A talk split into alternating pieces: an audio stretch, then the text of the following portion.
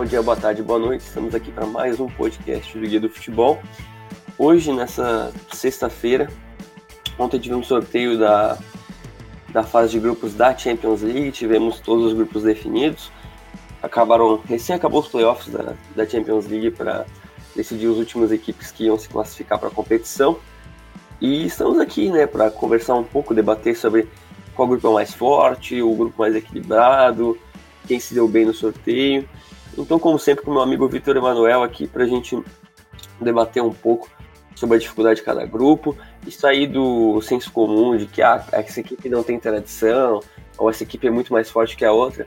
Que tivemos várias contratações nessa janela, alguns, alguns times perderam peças importantes, alguns times podem surpreender e nem só de nome vivem as equipes, né? Então, dá o meu bom dia aqui ao Vitor Emanuel. Bom dia, Vitor. Bom dia, Rodrigo. Bom dia, boa tarde, boa noite a todos. Vamos falar um pouquinho dessa competição maravilhosa que teve seu, seus grupos sorteados ontem. É, temos coisas interessantes para falar. Tem, tem grupo aí com três times muito grandes, tem grupo aí muito equilibrado. E tem outros grupos meio, meio tranquilos aí para alguns times. Mas vamos falar um pouquinho porque a, primeira, a Champions League tá chegando e já tá, já, eu já tô com saudade pra falar Sim, com certeza. Porque a gente tem a gente tem uma falta muito grande porque pensar que acho que Liverpool e Tottenham faz uns dois meses e meio, três meses praticamente. Então, então ficar tanto tempo assim sem poder acompanhar o melhor do futebol é é complicado. Antes de qualquer de qualquer coisa, eu queria primeiro ressaltar algumas menções dos playoffs de alguns times que já foram eliminados. O Celtic foi eliminado para o Cluj no meio do, do playoff. O Porto, tradicional Porto, que foi vice-campeão do Campeonato Português na última temporada, caiu para o Krasnodar, que depois caiu para o Olympiacos. Não e, e, não, e o Porto venceu na Rússia, tomou 3 a 0 no, no Dragão e não conseguiu buscar o empate levou um baile, né? Tentou, tentou ainda uma, rea, uma reação já meio tardia, mas já não tinha mais nenhuma condição. O Krasnodar era do Tony Vilhena, né? Aquele time totalmente aleatório que, que foi formado na última temporada. E o PSV caiu pro Basel, que depois caiu pro Lask, que depois caiu de novo. Então esse playoff foi uma loucura porque a gente teve um, dois, a gente teve três, um time eliminando o outro e depois sendo eliminado. O Lask caiu na última, na última fase do playoff. Aí dá para questionar também, por exemplo, porque PSV e Porto são equipes tradicionais e que foram inclusive campeões da Champions League, inclusive o Celtic. E aí, claro o Celtic até, até é um pouco compreensível pelo nível do campeonato escocês, mas é, mas é estranho, no mínimo, ver essas duas equipes. Tanto que, tipo, o Porto foi vice-campeão português, não é como se tivesse sido terceiro. Então, talvez tenha muita vaga para os principais campeonatos, né? Mas acho que isso é uma discussão para mais para frente, né? É, o, o é, é, complicado porque tipo, o, o, o, Porto caiu com um time da, da Rússia, que foi terceiro colocado no campeonato russo, e um time que foi vice-campeão grego, é, que acabou classificando. E o PSG, cara, o PSG não tem justificativa nenhuma ter caído pro Basel, que o Basel teve seus momentos muito bons no começo da década. Mas o Young Boys já retomou já a hegemonia no, no Campeonato Suíço. E há, e há, algum tempo já que o Basel não consegue repetir aquelas, aquelas, aquelas campanhas históricas que já teve.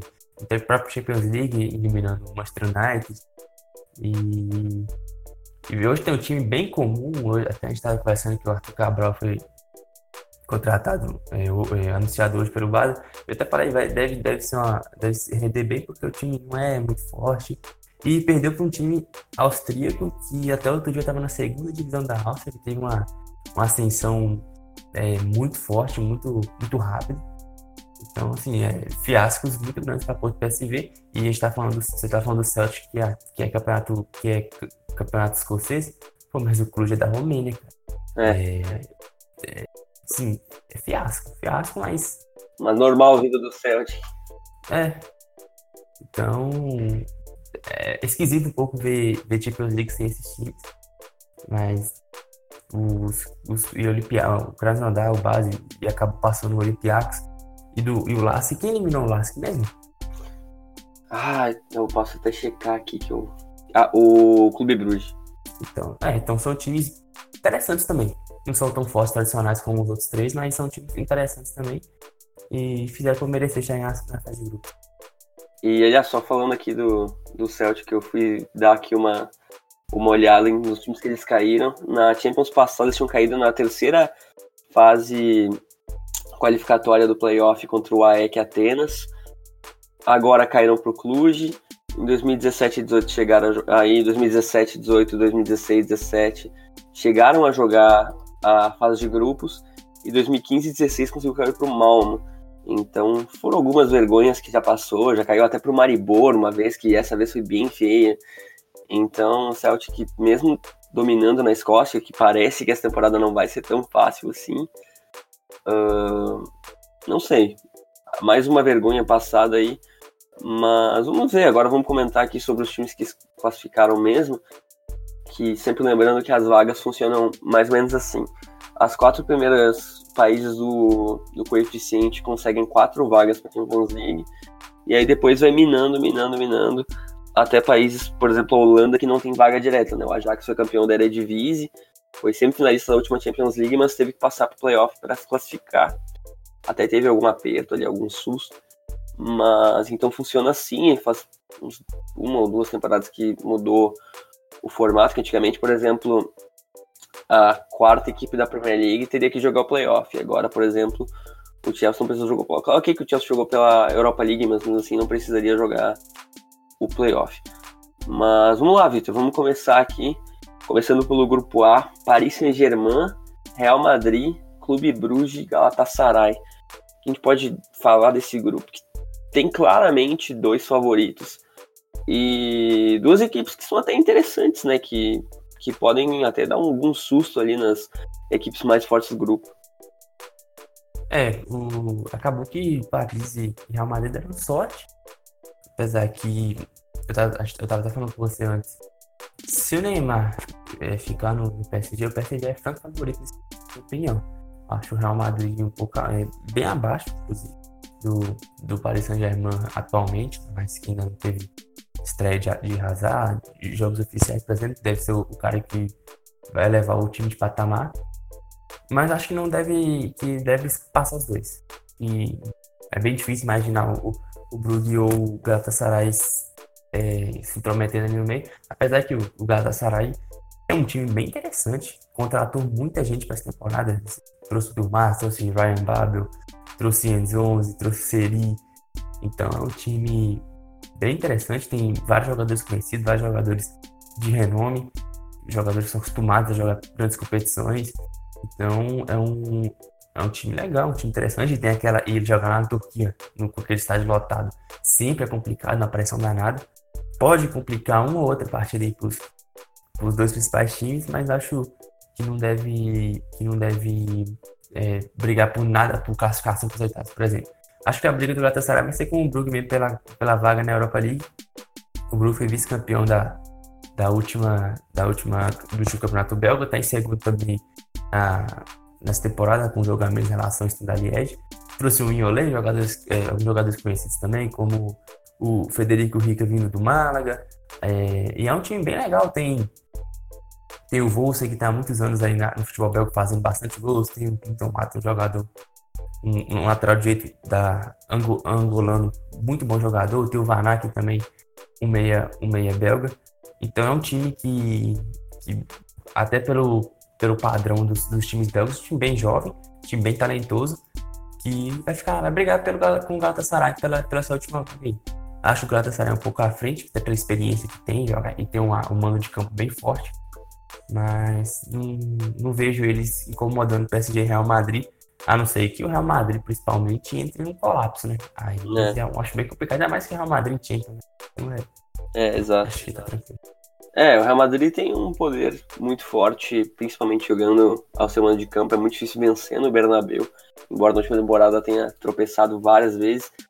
E é uma reconstrução, né? Porque agora tu vai ter Jovic, tu vai ter o próprio Hazard, tu vai ter o Mendy, o Militão. É uma revolução o time. Uh, não muitos jogadores saíram, para ser bem honesto, da última temporada para agora. Mas, mas é uma quebra porque o Zidane está de volta. Que o Zidane acho que chegou a jogar pouco a Champions League na última temporada, nem sei se chegou a jogar. Acho que nem chegou a jogar, porque quando. Não, ele chegou, já tinha sido eliminado pelo Ajax. É, então. Perdeu, tava com o Solari. Então essa conta não tá no Zidane, né? Da eliminação do Ajax, que foi traumática em Madrid. E. E acho que é o franco favorito do grupo. Aí tem o Paris Saint-Germain, que apesar de todos os problemas, tem um time muito forte. Trouxe bons reforços para a temporada. E parece a segunda força do grupo. Só que o time do Paris Saint-Germain não tem uma tradição muito grande em Champions League, né? Então imagina jogando uma Turquia no, contra o Galatasaray. Eu não sei a ordem dos confrontos, mas dependendo da ordem dos confrontos, pode chegar em alguma rodada estando em terceiro. Por exemplo, se pega uma sequência com Galatasaray na Turquia e Real Madrid, pode somar nenhum ponto, né? Dependendo. Eu acho que o Brugge é um pouquinho mais difícil de tirar ponto, até porque perdeu o Wesley e o Nakamba, que eram excelentes peças do time fez uma participação até bem interessante na última, na última Champions League, que foi ali mais ou menos que o Wesley, que agora foi pro Aston Villa, despontou pro futebol europeu. Então, tem o Mignolet, como tu disse, que é o, acho que o jogador mais conhecido que foi uh, trazido nessa, nessa janela. Mas eu acho que é complicado. Eu acho que vai ser a briga mesmo, como tu disse, pela vaga para a Europa League, que o terceiro colocado de cada grupo vai se classificar para a Europa League. Então acho, acho que é meio complicado falar qualquer coisa relacionada aos outros dois times na, nas oitavas de finais. Mas acho que Paris Saint-Germain e Real Madrid despontam como franco favorito e me surpreenderia bastante se um dos dois ficasse de fora das oitavas. No grupo B, tivemos também outro, acho que é até mais explícito esse favoritismo dos dois do, dos times do pote A e do pote B, que o Bayern, campeão da Bundesliga, multicampeão europeu e de vários títulos alemães nas últimas décadas, na última década no caso, trouxe vários reforços.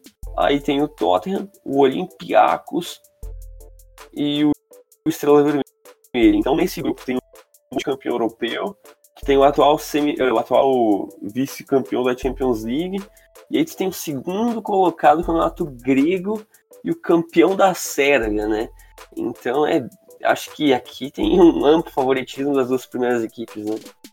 Bom, nesse grupo B eu acho, assim, ser no grupo A eu acho difícil qualquer um desbancar Real e PSG aqui é, para mim é bem impossível vai ser legal acompanhar o Maracanã lá de Belgrado lotado nos jogos do, do Estrela Vermelha, contra o, principalmente contra o Bayern contra o Tottenham. E também, é, é, e também a pressão que tem lá no, no estádio do Olympiacos, né, que sempre está lotado. Vai ser legal para ver, porque vai ter um outro, deve tirar alguns pontinhos. O Estrela Vermelha na última temporada, por exemplo, venceu o Liverpool.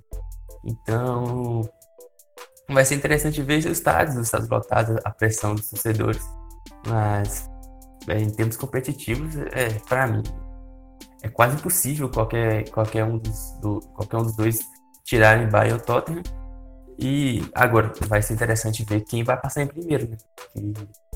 o Tottenham foi vice-campeão da temporada passada, tem um time extremamente forte. E o Bayern tá, é, contratou bastante gente nessa temporada. Trouxe Coutinho, trouxe é, Lucas Hernandes, Perisic, muita gente. Então eu vou ficar de olho aqui para ver quem passar em primeiro, que vão ser dois baita jogos entre entre Bayern e Tottenham e às vezes pode rolar de escapar de algum time muito grande já nas oitavas, né? Apesar que a gente tem uns três, quatro grupos aqui que vão ter times gigantes passando em, em segundo, mas a chance já é menor de se, se classificar em primeiro e pegar algum time forte lá logo nas oitavas. É, e aqui não tem nem muito o que falar, né? Porque o Olympiacos perdeu a hegemonia que tinha na Grécia, foi vice-campeão, passou graças ao playoff, que militou, eliminou o Victoria Pilsen, o Basaksehir e o Krasnodar, que foi até um playoff bem sólido, né? Passando por times fortes. Basaksehir... De forma contundente, hein, cara? Exato, e até contra o Krasnodar fez jogos muito bons. E, sei lá, eliminou times fortes, mas acho que beira realmente, como tu disse, beirou impossível. As contratações trouxe o Semedo do Villarreal e o José Saque, do, que era goleiro reserva do Porto. E meio que para por aí, não tem muito mais que isso, né? E, e o Tottenham e o, e o Bayern se reforçaram bem. O Tottenham atual vice-campeão da Champions, né? Não tem muito o que falar além disso. E o Bayern tá numa revolução. E, cara, apesar de que algum tropeço que o Bayern possa ter nessa, nessa fase de grupos, é, é quase impossível não, não se classificar um time tão forte que agora tem até Coutinho, tem Pavard, tem Hernandes, é um time muito forte e acho que nem nesse grupo nem tem muito o que falar, né? Só uma menção que tanto Estrela Vermelha, Bayern e Tottenham estavam presentes na última Champions League. E o Olympiacos falhou uma competição que não falhava há algum tempo. E, e aí agora voltou para a Champions League. Então, Vitor, agora, agora falando do grupo C, se a gente quiser falar de desequilíbrio, eu acho que esse é o grupo. Que temos o Manchester City, Shakhtar Donetsk, Dinamo Zagreb e Atalanta. O que falar da sorte dos Citizens? O, o City, pelo segundo ano consecutivo, pega um grupo que ele é franco favorito, né? Temporada passada pegou Lyon, Hoffenheim e Shakhtar. Acabou que sofreu bem, sofreu mais do que precisava, né? Chegou a perder jogo pro Lyon e tal. Mas, ah, esse grupo é muito legal, cara, porque o City deve passar, deve passar tranquilamente deve fazer coisa de 15, 16 pontos aí, sem forçar muito. Só que o, os outros três, o, o Dinamo um degrau abaixo, mas Shakhtar e Atalanta vão, vão disputar forte para a última vaga, times com nível bem parecido. O Shakhtar tem experiência, né, de disputar todo ano a, a Champions League, mas a Atalanta tem um time muito legal. A Atalanta tem um, um time forte, bem treinado pelo Gasperini e reforçado para essa temporada. Perdeu praticamente só o Mancini, mas trouxe vários reforços bons. Então, acho que, que vale a gente, a, gente acompanhar essa disputa pela segunda vaga aí, porque a Atalanta tá, tá estreando e pegou um grupo bem honesto, bem, um grupo que, ele, que ela consegue. Que ela, que ela tem boas chances de se classificar.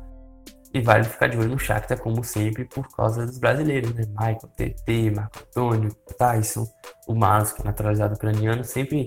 O, o Shakhtar sempre desperta a curiosidade por causa desses jogadores, né? Que é muito bom ver esses jogadores brasileiros destacando bastante na Europa. E o Dinamo é, faz figuração, né? Talvez aí com alguma, alguma sorte muito grande ele consegue, consiga ir para a Europa League, mas acho bem complicado. O Dinamo vai só fazer figuração mesmo. Pô, que sorte, né? Porque para ir para a Europa League vai ser muito complicado, né?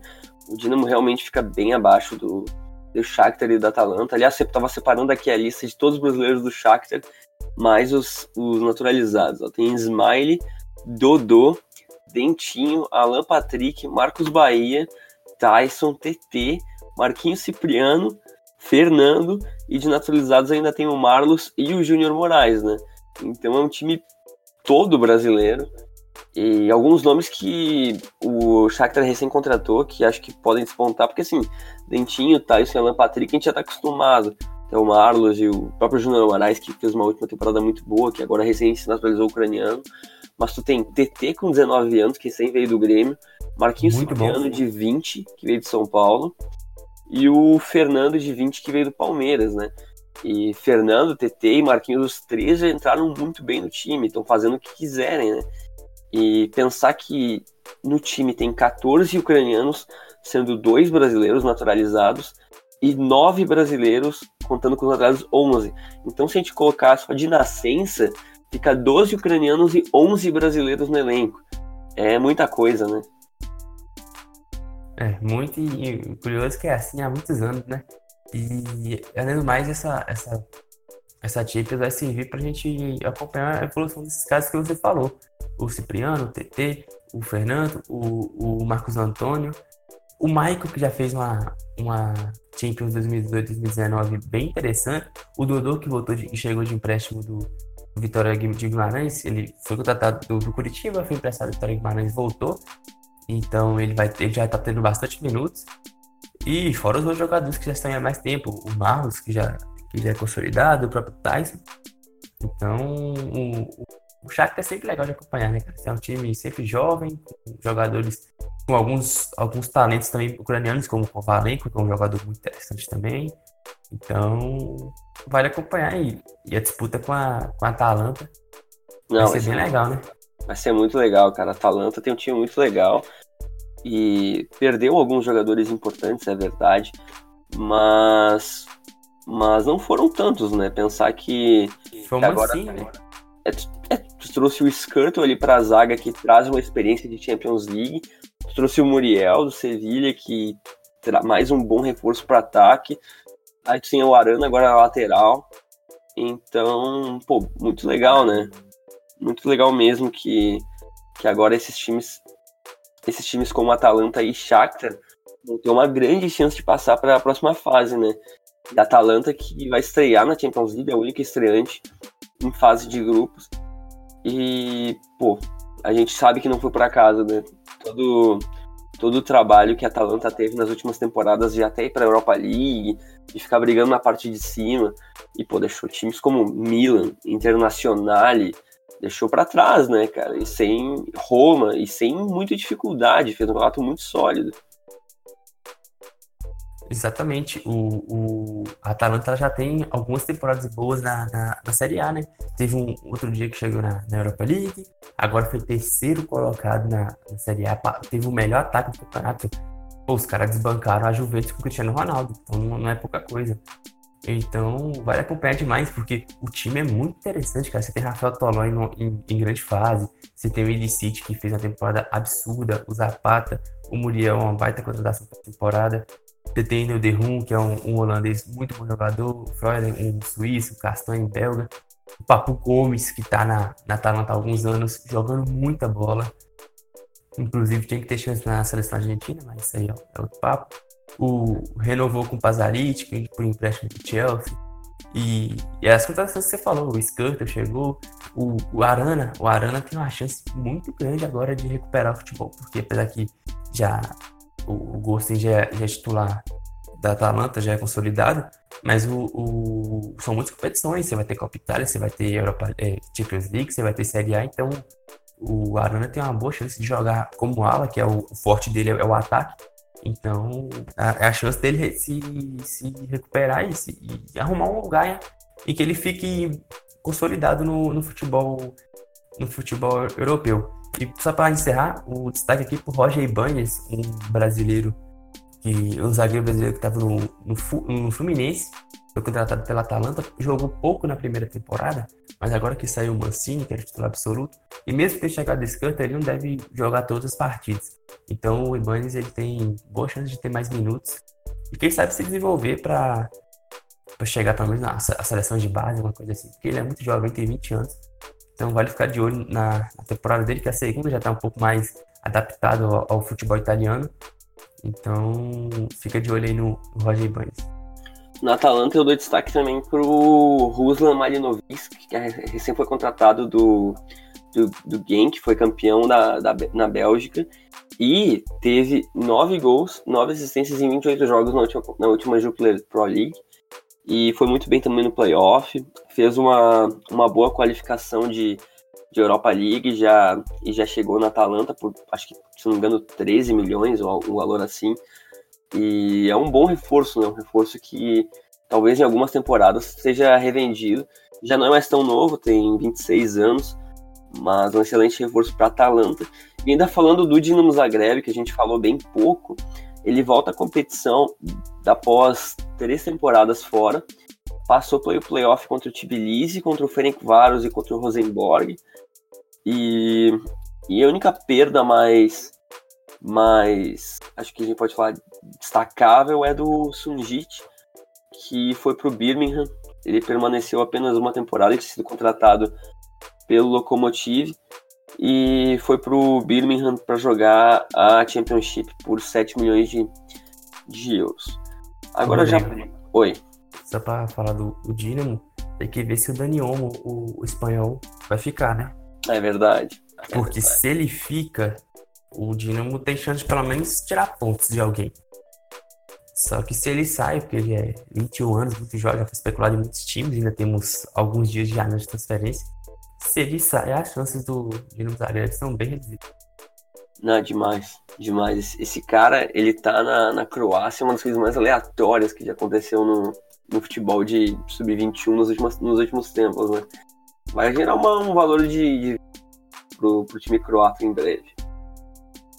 Agora já trazendo o grupo D, que é o grupo da Juventus, temos Juventus, Atlético de Madrid, Leverkusen e Lokomotiv. Aqui a gente vê, claro que dois times um pouco à frente, mas a gente tem um Leverkusen interessante voltando à, Champions League e um Lokomotiv que pode incomodar, né? Exato. O, o Leverkusen tem um time muito, muito forte, muito interessante, bem equilibrado. Todos, todos os setores do time são, são fortes. E o Lokomotiv, cara, é, é, a gente sabe que é sempre chato ir para ir pra Rússia, cara. É uma viagem sempre longa. É, os estádios geralmente são tem uma pressão grande. O, o Real Madrid, mesmo na temporada, passou aperto com o CSKA Moscou, por exemplo. Então, o, o Lokomotiv tem potencial, pelo menos, de incomodar, tirar ponta aqui da Atlético, da Juve, que seja. E tem alguns, alguns jogadores interessantes. Ele trouxe o João Mário por empréstimo, Krikoviak, Miranchuk. Então, você tem ainda o Murilo, que veio do Cruzeiro, zagueiro. É um time que tem alguns valores. O Smolov, que faz gol demais no futebol russo. Então, é, é um time que tem alguns bons valores, que pode, assim, se enjoar em, em alguns jogos em casa, principalmente. Mas ele deu azar, porque pegou um grupo com dois dos favoritos ao título e o Leverkusen com um time massa.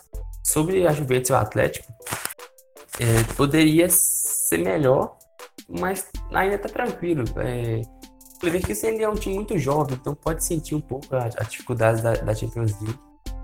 Mas e, mas assim, é um time muito, muito forte, cara. Se, se, eles darem mole aí no começo e perder algum jogo aí pro, pro Leverkusen, pro Locomotivo já pode criar uma, uma, pressão desnecessária. Mas se tudo correr bem, vai ser uma disputa muito boa para quem, pra quem vai passar em, em primeiro. Não, com certeza, porque o Locomotivo, por exemplo, tem um time até bem experiente, né? Tem o Guilherme, que goleiro brasileiro que realizou a Rússia, já jogou várias, até convocado para a Copa do Mundo pela Rússia tem o Haus, que jogou muito tempo no Schalke, tem o Korluka, lateral croata na lateral, tem o João Mário, que agora foi contratado da Inter. Então tem um time experiente, né? o próprio Éder, que é o responsável pelo gol da Eurocopa por Portugal, que é, para mim é horrível, mas, mas era um pouco de experiência para esse time. E o Leverkusen muito, muito em ascensão, né? Porque fez um final de Bundesliga muito bom, como a gente comentou no podcast da Bundesliga. Contratou o Demir Beck, vai, vai ter uma presença muito interessante nesse time, o próprio Diaby do Paris Saint-Germain. E é um time que, além do Brunch, não perdeu muita coisa. E acho que pode tirar pontos, né? A gente vai ter o reencontro entre Juventus e Atlético de Madrid, as últimas oitavas de finais da, da Champions League, que, que teve aquela atuação fantástica do Cristiano Ronaldo. E as duas equipes reforçadas, né? Então, acho que vai ser bem interessante essa briga, até pela primeira posição, embora a Juventus tem um certo favoritismo pelo, pelo, pela manutenção, mais ou menos, da base. Mas a Atlético de Madrid com o João Félix, Llorente, Trippier, vai, vai incomodar também. E apenas uma menção que o Leverkusen tá, volta à Champions League após três temporadas. E Lokomotiv, Juventus e Atlético de Madrid já disputaram na, em 2018 e 2019. Agora, já pulando para o grupo E, tivemos Liverpool, Napoli, Salzburg e Genk. Então, claramente temos o campeão europeu, né, que é o favorito do grupo. Aí temos o, o sólido Napoli, que provavelmente é a segunda força do grupo. E aí ali depois uma briga que vai ser interessante pela, pela Europa League, né, considerando que o Napoli e o Liverpool são, estão bem à frente, né? Sim, o, o, o Liverpool pega um grupo também que não deve passar muito aperto. O Napoli esteve no grupo do Liverpool na temporada passada e a gente, você já deve ter ouvido falar muitas vezes, se não fosse aquela defesa do Alisson ali no, lá em Enfield, o, o Liverpool não tinha nem passado de fase. É, cara, o Napoli vem também tranquilo para passar em segundo, porque o Salzburg não tem experiência, pode pesar nos momentos cruciais. É um, mas é um time interessante, cara. Finalmente está vendo o, o, o Salzburg na, na fase de grupos. A gente tem que falar também que só tá na, na fase de grupos porque o, a Liga Austríaca ultrapassou a, a holandesa. E, E aí dava uma vaga direto, né? Porque se depender do Salzburg de, de passar pelos playoffs, a gente sabe que não ia dar. Já, já, já rodou algumas vezes nos, em times bem mais fracos que eles na, nas eliminatórias e nunca, nunca tinha conseguido chegar nessa fase mais. nessa nova fase do Salzburg com a Red Bull. Nunca tinha conseguido chegar na, na fase de grupos, apesar de ser campeão nos últimos 6, 7, 8 campeonatos, campeonatos austríacos. Mas que bom, que bom que tá, porque a gente, eu tinha muita curiosidade para ver esse time jogando. É um time muito interessante, tem valores muito grandes. Vendeu muitos jogadores, principalmente para o futebol alemão, mas ainda tem o, o, Volber, que foi contratado do, do Sevilha, você tem o Pongracic, um, um, zagueiro muito interessante, um croata, o Minamino, que é um japonês está há alguns anos na, no Sol, que é muito bom jogador, o Haaland, que é um atacante norueguês, ele até fez, ficou muito famoso no Mundial Sub-20, se não me engano. Ele fez nove gols na partida. E nessa temporada ele já está empilhando gol atrás de gol. Tem jogadores bem jovens aqui que são promissores, como o Guené, um camaronês, um zagueiro camaronês, o Daco, atacante de, de Zâmbia. Então são alguns jogadores interessantes que, que vai ser curioso ver, vai ser curioso eles estrearem na, a Champions League. E sobre o Genk, é atual campeão belga, com muitos jogadores legais, muitos jogadores interessantes, muitos jogadores bons, promissores. É, destaque aqui para o Sanderberg, um volante norueguês também, de 21 anos. Você ainda tem o Maeli, que é um lateral direito dinamarquês, o Lukun, que é um zagueiro colombiano, e alguns outros jogadores, como o Bubon Honda, que é um cara que já passou por alguns times até nas ligas principais de 23 anos. Você tem o, o Samata, que é um, um atacante de, da Tanzânia de 26 anos. São jogadores bons, jogadores que se destacam há alguns anos aí no futebol belga, em algumas ligas um pouco mais, um pouco mais periféricas. Só que, assim, deu azar de pegar o, o atual campeão europeu, que é favorito de novo para ser campeão, um dos principais candidatos. E o Napoli, que é um time muito arrumado, se reforçou muito bem nessa janela, não perdeu ninguém de muito importante. Treinado por um cara mais do que acostumado a jogar Champions League, que tem a, o São Paulo como uma fortaleza, ganha quase todos os, os pontos, principalmente nesses jogos, nessas competições de tiro curto, que é. Cada jogo é, é muito decisivo você jogar em casa. O, o Napoli para passar. Venceu o Liverpool. Não, acho que. Fez um. Acho que venceu o Liverpool, se eu não me engano. No, no São Paulo. Só que, e, e tá, assim, é, o, é a segunda força. Eu acho, eu acho muito difícil só do Paul Genk tirar a vaga do, do Napoli. O Liverpool com certeza deve passar em primeiro. Mas a, a briga pela, pela vaga na, Europa League promete. Eu acho que a briga é muito mais para ver se o Liverpool ou o Napoli vão ser o primeiro colocado, porque a gente sabe que o Liverpool também tem a Premier League ali para lutar. O Liverpool não trouxe nenhum reforço muito grande, só, acho que mais de atrativo só o Adrian para ser o reserva que já que o Mignolet saiu. E o Napoli trouxe Lozano, trouxe Manolas, trouxe reforços interessantes, né? Então acho que a briga mais presente vai ser muito mais pelo Napoli contra o Liverpool que o Napoli contra o Salzburg e o Genk. E o Salzburg perdeu muitos jogadores, né? Tem esse problema, perdeu o Dabur, perdeu o, o Schlager, perdeu o Leiner, perdeu o Wolf, perdeu o Samaseku, vendeu trilhões de jogadores para a Bundesliga e talvez tenha, tenha uma, uma quebra de elenco, né? E só para mencionar, a primeira vez que o Salzburg joga a Champions League sendo uma equipe da Red Bull.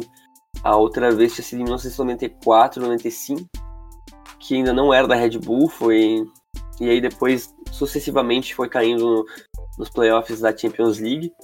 E o Genk perdeu o Trossard pro Brighton que, e o próprio Manilovski que eu falei para Atalanta uh, há pouco. Que o Trossard realmente esse cara parece que vai longe.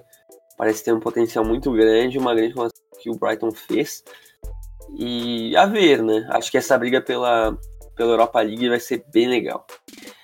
Agora já pulando para o grupo F, tivemos Barcelona, Borussia Dortmund, Internacional e Slavia Praga esse grupo aqui a gente vai ter um equilíbrio muito grande, se não pelas duas vagas, pelo menos pela segunda vaga, né? Cara, esse grupo ele é muito complicado. O, o Barça ele sai uns dois passos à frente do, do Dortmund da Inter. É, assim, não tem muito o que falar do Barça, porque é um dos favoritos de novo, como sempre. Você tem um jogador que é muito acima da média dos outros, e você agora tem outros caras que podem para dividir responsabilidades. Tem o Griezmann para garantir pontos quando não tiver o Messi, por exemplo. E você tem agora o De Jong, que promete dominar o meio de campo do Barcelona. Então o Barcelona ele é o favorito do grupo com boa vantagem, boa vantagem até que pegou a Inter no último, na, última, na última Champions também e se classificou, tranquilo. Aqui tinha um grupo, tinha o Tottenham também, e o PSV, que era no grupo até mais forte, e conseguiu se classificar tranquilo. Agora, essa segunda vaga, eu eu vi o, eu vejo o Dortmund à frente, vejo o Dortmund como favorito, um time mais pronto, um time mais encaixado, um time até mais forte no primeiro momento. Só que a Inter, cara, tá fazendo um mercado muito interessante, contratações muito importantes, não perdeu praticamente ninguém de, de grande de, de, de grande perda que vão fazer muita, que vai fazer muita falta. Trouxe Sense, trouxe Barella, trouxe Lukaku, trouxe Sanches, então trouxe Godin. Então é um time que mescla muito a, juventude com a experiência e que agora tem grande chance de se classificar. Temporada passada perdeu pro Tottenham, se eu não me engano, no jogo, um jogo importante, tropeçou também no PSV. Estava praticamente garantido, somou alguns tropeços nas últimas rodadas e acabou perdendo a vaga pro Tottenham. Mas aí eu vejo a Inter um pouco mais pronta e com um técnico bem melhor que o Ponte. Então, essa segunda vaga é muito complicada de, de, definir. Eu vejo o, o Dortmund um pouco à frente, mas a, a, a disputa será muito forte. E o, e o Slavia Praga, assim, a, a reação dos, dos, dos, dos dirigentes do Slavia Praga quando saiu a bolinha deles para esse grupo já diz muito, cara. Vai ser um time aqui para ser o saco de pancadas, porém pode ser o, o que vai fazer diferença, né? Se alguém tropeçar no Slavia Praga, pode ser que esses pontos façam, façam falta lá pra, nas últimas rodadas para ver quem classifica. Já que eu imagino o Barcelona passando com os 12, 13 pontos. Então, qualquer ponto aí perder para o Slavia Praga, por exemplo, entre Dortmund pode fazer falta. O, o, o Slavia Praga ele, a gente tem que destacar aqui principalmente o, o Nicolai Stistil, um, um, meia romeno que chegou do Awali. É um bom jogador. É jovem também, 26 anos, não é? Mais ou menos, né? E ele é um bom jogador, acho que eu, talvez seja o principal destaque do time. Mas, assim, sinceramente, a, a vida do Slava Praga ficou bem complicada nesse grupo. Até quando, quando saiu o sorteio, eu lembro do que eu vi ontem um vídeo dos dirigentes do Slavia Praga, tipo, poxa, não tinha como ser mais difícil, né? E realmente, acho que para eles vai ser só a experiência de, de, jogar contra essas equipes que são muito fortes. Até estava discutindo ontem entre Dortmund e Inter. Acho que Inter pode complicar, mas acho que eu vejo um favoritismo do Dortmund justamente porque já tinha uma base e foi reforçada. Né? A Inter que tinha um time e trouxe reforços para preencher as lacunas. O, o Borussia Dortmund trouxe reforços que melhoram o time, não que salvam o time. Porque, porra, na última temporada, mesmo sem grandes contratações, como o próprio Schultz que chegou agora, o Brandt, sem o Ramos, sem o Hazard, quase foi campeão da Bundesliga. E não foi por causa de uma pocada histórica. Então, a Inter, pô, foi quarta do, do italiano, né? Não, penou até para conseguir uma classificação para a Champions League, foi na última rodada. Só se classificou na última rodada, né? Exato, e brigando ali com, com o Milan, e, e quase não foi, né? Que chegou a ter, um jogo empatado. E, e trouxe Lukaku, trouxe Lázaro, trouxe alguns jogadores que, o Barella do, do Cagliari, que vão fazer um efeito imediato nesse time mas falta encaixar, né? Tudo sobre o comando do Conte, então falta encaixar. Eu acho que hoje eu vejo o Borussia na frente, mas não descartaria mesmo uma, uma ida da Inter para as oitavas. O Barcelona não tem muito o que comentar, né? Quando tu reúne Griezmann, Messi, Soares e quem sabe Neymar, né? Quem sabe Neymar, aí não tem, não tem muito o que falar. Acho que Acho que quando coloca o melhor do mundo e mais jogadores excelentes do lado dele, esse time obviamente vai ser o franco favorito. E só uma menção, né, que Inter, Barcelona e Dortmund tinham classificado para a última Champions League, mas o Slavia Praga volta após 12 temporadas, né? que fazia bastante tempo já que não era não estava presente na, na Champions League. Eu lembro que nesse 2007, 2008, até o álbum na Champions League foi a última aparição do Slavia Praga na competição. E passou pelo playoff apenas contra o Cluj, o campeão tcheco. Passou contra o Cluj, que, que como a gente falou anteriormente, eliminou o Celtic. Então, muito legal ver o Slavia Praga novamente, só pela experiência, né? Porque vai ser complicado qualquer classificação. E o Slavia Praga que fez uma boa Europa League no passado, né? É, bem, bem interessante mencionar Foi isso. quartas, perdeu pro Chelsea, sendo que fez um jogo bem duro no, no Bridge, foi 4x3 no Stamford Bridge. Realmente, então, fez uma, assim, uma pressãozinha. É, o problema, o azar deles foi ter caído no grupo tão forte mas não perdeu tantas peças, né? Então, então ainda tem uma base bem, bem interessante para essa Champions League. Agora, acho que é o grupo mais interessante que a gente vai comentar aqui, que é o grupo G, que tem Zenit, Benfica, Lyon e Leipzig. E eu deixo isso na tua responsabilidade, porque eu não vou dizer quem vai ser o favorito desse grupo, porque para mim os quatro times têm condição de passar, inclusive os quatro times têm condição de passar em primeiro. Cara, esse grupo aqui Assim, é, não existe favorito nesse grupo e não é puxação de saco para ninguém. Não, não, tem como você apontar um favorito. O campeão russo, que tem uma base forte, um time forte, ainda reforçou com o Malco. O campeão português, que perdeu talvez um dos seus principais jogadores, mas tem um time março, contratou ótimas peças também para repor. E, e é hoje o time português mais forte, com alguma vantagem. O Lyon, que fez uma temporada bem honesta em 2018-2019 perdeu alguns jogadores, mas contratou outros bons, contratou alguns alguns jogadores promissores para para repor mesmo. Acho que a reposição foi muito forte, muito interessante do, do Lyon. Ainda sobrou dinheiro e tem outros que ficaram como o Depay, como o Dembélé. E o Leipzig, que a gente já falou na Bundesliga, para mim hoje é o terceiro melhor time da, da Alemanha, com vantagem para o quarto. Um time que tem uma base há alguns anos, trouxe alguns reforços que podem ser importantes até para rodar um pouco mais elenco. Tem jogadores de nível muito alto. Os quatro são fortes. O Zenit, que talvez seja um. Talvez tenha um elenco um pouco mais curto, um pouco menos badalado. Só que jogar na Rússia contra o Zenit, cara, é complicado demais há algum tempo. O Zenit ele está se consolidando na, como. Na verdade, tá não. Já se consolidou como um time forte da, do cenário europeu, já, já ganhou até a Copa da UEFA, por exemplo. É, disputa frequentemente ou a Champions, ou faz campanhas legais na, na Europa League. Então, o time está acostumado a jogar as competições. Diferente do Leipzig, que é a segunda vez só que chega a, a Champions. Então, assim, tem essa, essa diferença entre o time que é um pouco mais fraco, mas é acostumado a jogar um time que é muito forte, mas não tem esse costume todo.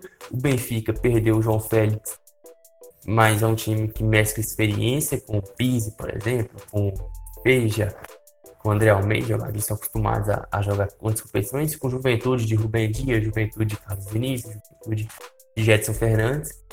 O Lyon tem o Silvinho que vem, vem fazendo um, um, trabalho muito bom, perdeu o último jogo com o Montpellier na Ligue 1, mas é um resultado ok, estava com a menos também, o Montpellier é um time muito forte, mas as primeiras rodadas foram bem promissoras do, do Lyon, fez 3x0 no Mônaco e, e atropelou o Angers por 6x0 com o Aua, com o, o, o Depay voando os dois. Você ainda tem o brasileiro Jean Lucas que tem começado bem na, na, no futebol francês. Então, assim, são times, são quatro times muito equilibrados, de níveis bem parecidos se a gente, se alguns, alguns grupos a gente tem disputa, por exemplo, no, no C tem Shakhtar e Atalanta de níveis parecidos, no B tem Bahia Tottenham, no D tem Juventus Atlético, acho que os quatro são de níveis bem parecidos.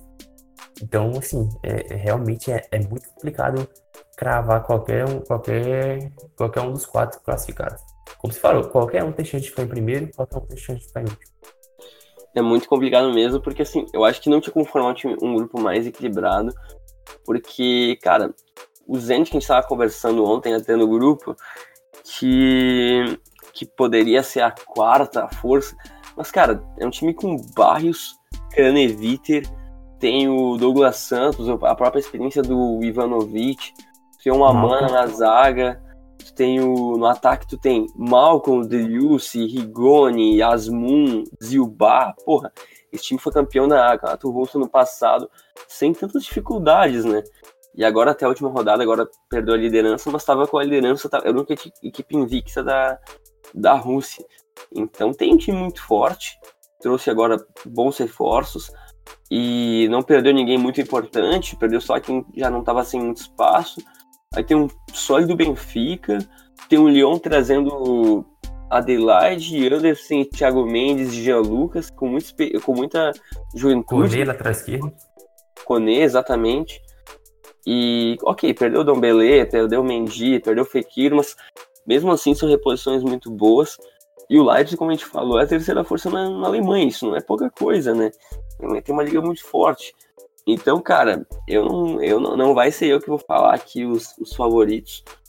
Eu pendo a pensar que talvez Lyon e Leipzig pela, pela qualidade das ligas locais, isso pode ser tão bom quanto ruim, né? Porque já tem experiência de jogar contra equipes mais fortes, mas ao mesmo tempo tem, tem um calendário mais pesado, né? Então isso pesa bastante. Eu acho muito difícil falar qualquer coisa, porque são, são grupos muito. Esse grupo aqui é um dos grupos mais equilibrados que eu já vi na minha vida na Champions League. Claro que pode acontecer de duas equipes despontarem e nem ser tão equilibrado assim, mas até a vaga para a Europa League vai ter uma equipe muito boa classificada, né? Exato. Assim, se você fosse falar para mim, Vitor, faz uma aposta nesse grupo. A minha aposta seria Zenit não classifica. Seria, se fosse fazer uma aposta bem arriscada, seria essa. Porque eu acho ele um pouco abaixo dos outros três, mas não é, não é nada muito grande. Não é, por exemplo, você ver o Dortmund do Barcelona, por exemplo. A diferença é infinitas vezes menor nesse grupo. E mesmo porque, por exemplo, o Zeric você tem, como você fala, além disso que você falou, você tem Kuziaev, meio-campista russo da seleção, o Lunev, um goleiro muito interessante, o Rakits, que passou muitos anos no zagueiro ucraniano, ídolo do, do, do Shakhtar. Você tem o Chatov, jogador de, de seleção e Copa do Mundo, Smonikov, muitos anos de, de futebol russo sendo protagonista. Então, assim, é, é um time interessante também. E, e igual você fala do Lyon, cara, o Lyon perdeu é, é, alguns jogadores importantes, principalmente como o Mendy e o Belê, só que a reposição foi sensacional e contratou outros. Você, a, os reforços diretos foram do, do Mendy foi o Kone, do Ndombele foi o Thiago Mendes. Você ainda trouxe o, o Anderson, um baita zagueiro. Você trouxe o Jean Lucas, então é um time que se você junta com o Alar, você junta com, com o Antônio Lopes, que é, um bom goleiro, que é um bom goleiro, você junta com o Depay voando, com, com o próprio Moça Dembele, que faz bastante gol. É um time muito interessante. Como você falou, é um time que já está acostumado a enfrentar times mais fortes, é um time que está acostumado a jogar Champions League. Temporada passada a gente pode esquecer que o Lyon venceu o Manchester City, cara. Um jogaço do Fekir, por exemplo, que perdeu, que, que é uma perda, uma perda importante também. Mas acho que a reposição foi no, foi no nível ok? Trouxe o, o Reine Adelaide, que é um. Eu te, eu te, falei um dia antes de ser contratado. Falei assim, cara, como é que o Adelaide ainda não saiu do Angers? No outro dia, exatamente no outro dia, ele foi, ele foi contratado pelo Lyon. É um baita jogador, eu acho que vai chegar para ser titular. E o Benfica, que além de tudo, além de ter um time muito forte, ainda tem tradição. Tem o Estádio da Luz, que é um estádio que faz diferença tem o traz com ele dois títulos de, de Champions League. É um time que está acostumado a disputar todo tipo, todo tipo de competição europeia, chegando hoje na, na Europa League recentemente, fazendo campanhas. Até que na, na Champions League o Benfica vem, vem decepcionando nos últimos anos. Teve um outro dia aí que acho que perdeu seis jogos no, no grupo. Eu não lembro qual ano que foi, acho que foi, tinha um Bayern, não sei, alguma coisa assim. Mas é um time muito forte que, que o, o trabalho do, do Bruno Lage é sensacional. E o Leipzig é, é, um time, é um dos times que mais me despertam curiosidade nessa temporada. E o, o Nagelsmann já começou muito bem na, na, na Bundesliga, vencendo até o, Fre o Frankfurt na última, na última rodada. Então, cara, é assim, é, esse grupo, ele é 100% equilibrado. É, é, muito difícil você cravar qualquer coisa. Mas para não ficar em cima do muro, eu apostaria em Lyon e Leipzig. Aliás, só para completar a tua informação, 2017 e 2018 foi a temporada que Benfica perdeu todos os jogos da, da, na fase de grupos. Não faz muito tempo, né? Faz... Qual que era o grupo? Ah, era com Basel. Tô abrindo aqui. Bom, depois eu, eu completo. Mas só uma outra informação interessante, que nem parece, né? Mas o Zenit estava três temporadas já sem disputar, acho que três para quatro temporadas sem disputar a Champions League. Então voltou agora que foi campeão, depois de títulos de Lokomotiv, título de Spartak.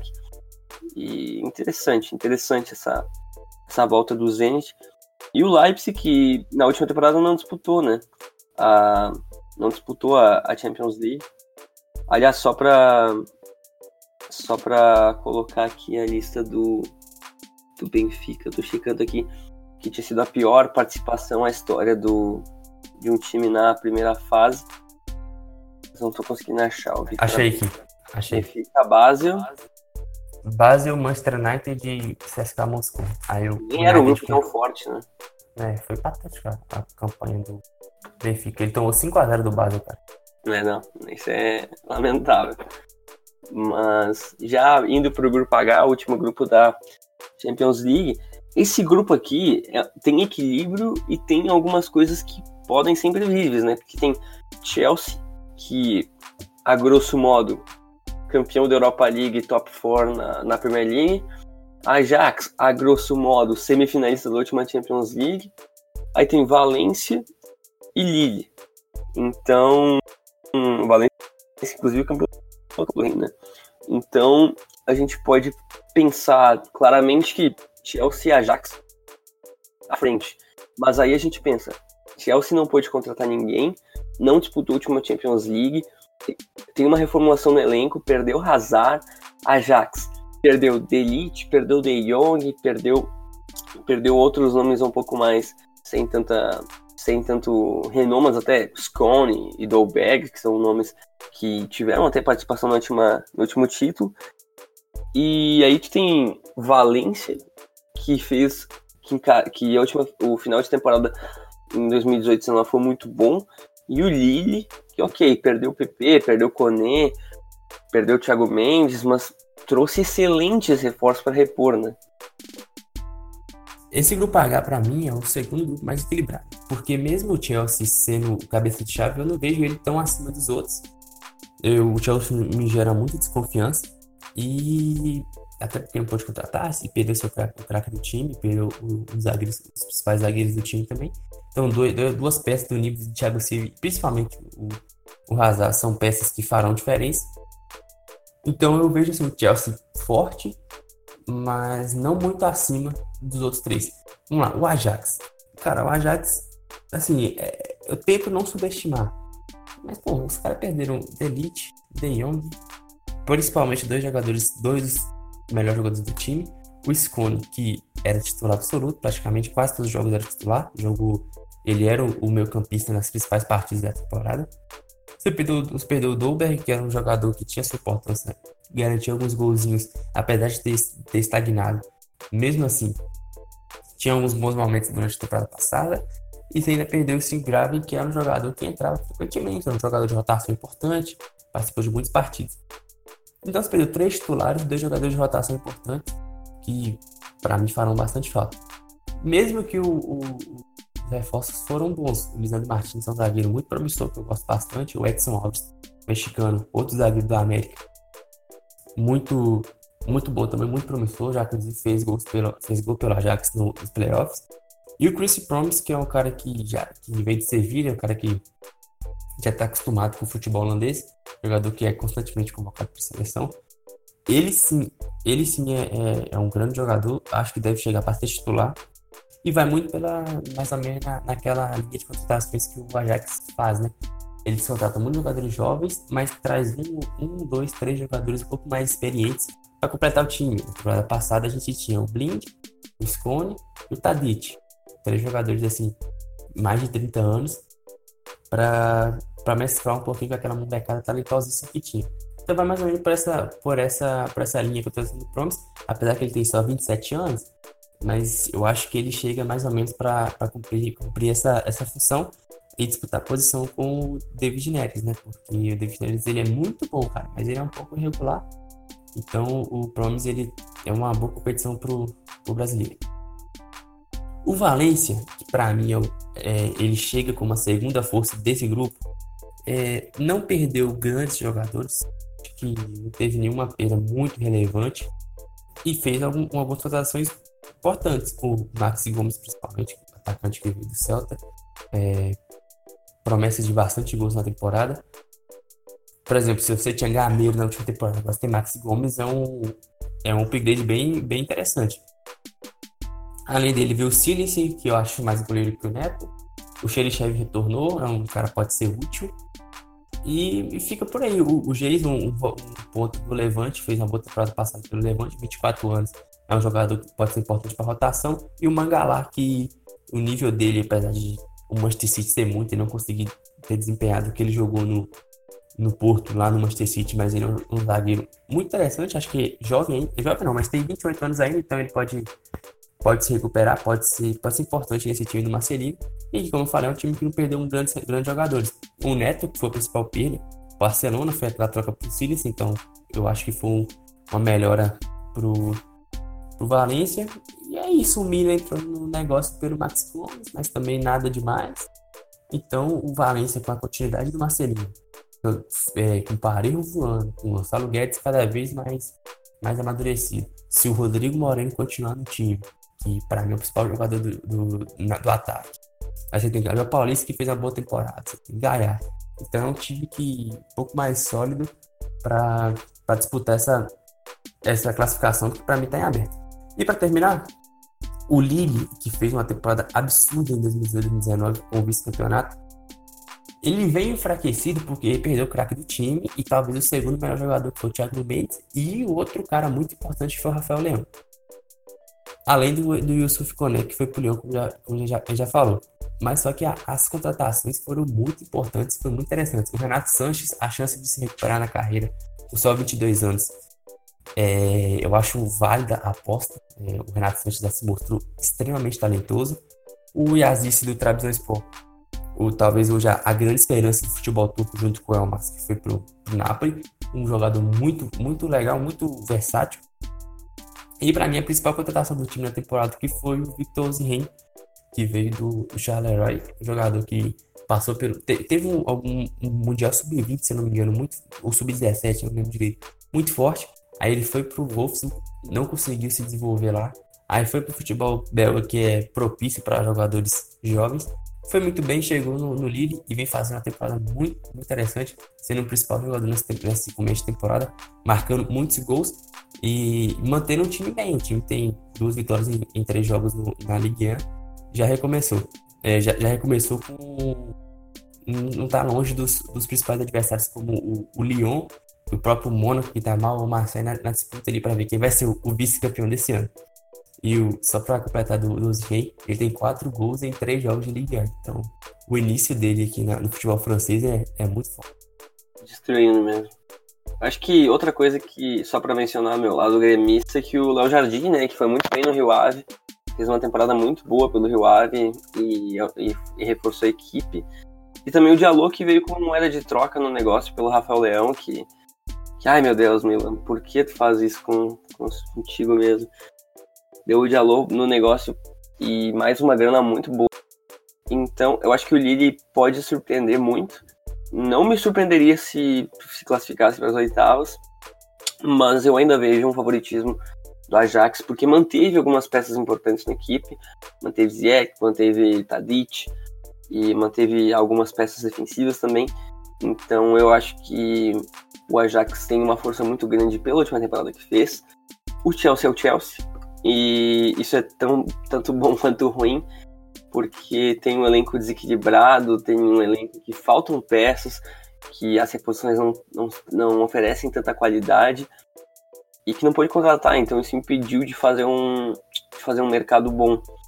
E o Valência surge facilmente como uma, uma força que pode brigar pela, pela Champions League e para as oitavas. E acho que a perda do Sentimina, ok, mas conseguindo trazer o Maxi Gomezão, é um reforço e tanto para ataque que vai te dar pelo menos uns 25 gols por temporada. E acredito que seja isso, porque porque nesse grupo aqui, acho que é um pouco mais difícil dizer que qualquer time poderia ser o quarto e qualquer time poderia ser o primeiro, mas acho que tirando o Lille ser o primeiro, que eu acho que é um pouco mais complicado, eu acho que qualquer time pode ser o primeiro, sinceramente. E, e acho que todos os times têm condição de ser o quarto. Eu acho que, imagina, tu pega, por exemplo, um Valência, aí perde em Amsterdã, perde no Stanford Bridge, porra, já tem zero pontos, né, em dois jogos, já não somou ali. Então, bobei em casa, algo assim. E tanto o contrário, né, um time vence fora de casa, já abre uma distância interessante para o segundo colocado. Então, também vejo muito equilíbrio nesse grupo. Então, Vitor, só para para repassar um pouco antes, sobre questão de datas, né? Que sempre perguntam de datas da, da Champions League. O, a primeira rodada vai ser dia 17 e 18 de setembro. A segunda vai ser 1 e 2 de outubro. A terceira vai ser 22 e 23 de outubro. A quarta vai ser 5 e 6 de novembro. A quinta vai ser 10 e 11 de dezembro. E a sexta, até achei estranho aqui que a ordem tá parecida, que vai ser também em dezembro. Aí depois vai ter sorteio para oitavas, etc. Como a gente já está bem acostumado, funciona. Então, só destacar um pouco antes, Vitor, o que, que tu acha o grupo mais desequilibrado, mais equilibrado, como a gente já comentou anteriormente, e os teus favoritos para essa Champions League? o, mais, o mais equilibrado para mim é o grupo B, com o Bayern o Tottenham bem acima dos demais. Se bem que, apesar que o C, o City é o, é o favorito mais disparado de qualquer grupo, mas o, o, o, grupo B é o mais, é o mais desequilibrado. É, o mais equilibrado, como já falei, é, é o grupo G. Cara, os favoritos, para apontar três, Barça, Liverpool e City. E a, a Juventus um pouco abaixo. Acho que esses são as, as, as três principais candidatos, na minha opinião. Apesar que eu acho bem difícil o Liverpool ser, ser bicampeão mas é. O time do Klopp parece que não, não vai tirar o pé do acelerador tão cedo. É, é, vai, ser, vai ser interessante. Essa, esses grupos, como a gente falou, de, tirando o grupo G e H, tem, acho que todos têm um amplo favoritismo, ao menos talvez no, no grupo do Dortmund e Inter, mas depois acho que fica bem, bem fácil de dizer os favoritos. Esse é um Champions League muito legal, a gente vai acompanhar, vai fazer algumas threads. Vitor e eu, a gente sempre acompanha bem de perto, porque a gente gosta muito da competição. E, Vitor, já encerrando, fazer o teu merchanzinho lá do, do Twitter, o que a gente está fazendo, por tudo que a gente está conduzindo. E agora que acabou mais uma thread por lá. E, e olha, agora que tu falou do. que tu postou do Lorente lá, agora já, já aparece destino dele no Napoli. Aí tu falou da, do Icardi, hoje já não, não chegou a fechar, mas tá bem próximo do acerto. Caraca, baita E agora a Inter com, com o Icardi já surgiu um interesse da, do Atlético de Madrid. O Keylor Navas. É Imagina é, o vestiário com o Icardi e Diego Costa. É, é, era essa a primeira coisa que eu li sobre, sobre a transferência. E o Keylor Navas agora parece que tá indo pro Paris Saint-Germain num acordo que levaria o Areola por empréstimo e o Navas em definitivo para Paris. Seria, um, seria uma atacada de Messi do Paris Saint-Germain. Né? É, o Paris Saint-Germain precisa jogar há bastante tempo, né? E, e assim, o, a gente tá falando de Champions League, é pouca gente conhece mais a Champions League nessa década que o Navas, né? Pô, facilmente. Facilmente. E o Bakayoko, que a gente chegou a falar, parece estar tudo encaminhado com o Mônaco.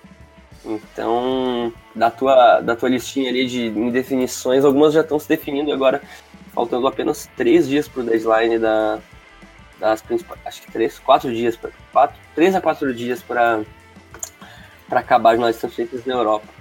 Então, Vitor, alguma, algum comentário extra e divulgar também as nossas mídias sociais? É, de sempre acompanhar lá no perfil do Guia de Futebol no Twitter, arroba Guia de Futebol, está fazendo muitas coisas por lá, tem threads, o guia tá, tá o Rodrigo tá, tá acompanhando as transferências, todo dia posta várias transferências que estão fechadas, ainda mais que nesses últimos dias tende a, a subir o, o número de, de transferências fechadas, né? Porque os times agora estão desesperados para completar as últimas lacunas que faltam. Então, dá uma olhadinha por lá, está fazendo, mantendo um perfil bem ativo, tem muita coisa interessante. No mais, agradecer por ter ouvido até aqui e voltamos logo mais. Agradecemos também se você ouviu até aqui. Divulgar sempre que estamos no Spotify, iTunes, SoundCloud, Castbox, Deezer, onde quiser, onde quiser nos ouvir. E muito legal essa interação que a gente está tendo com, com os seguidores no Twitter. A gente está postando bastante diariamente. E era isso. Esse foi mais um podcast do Guia do Futebol.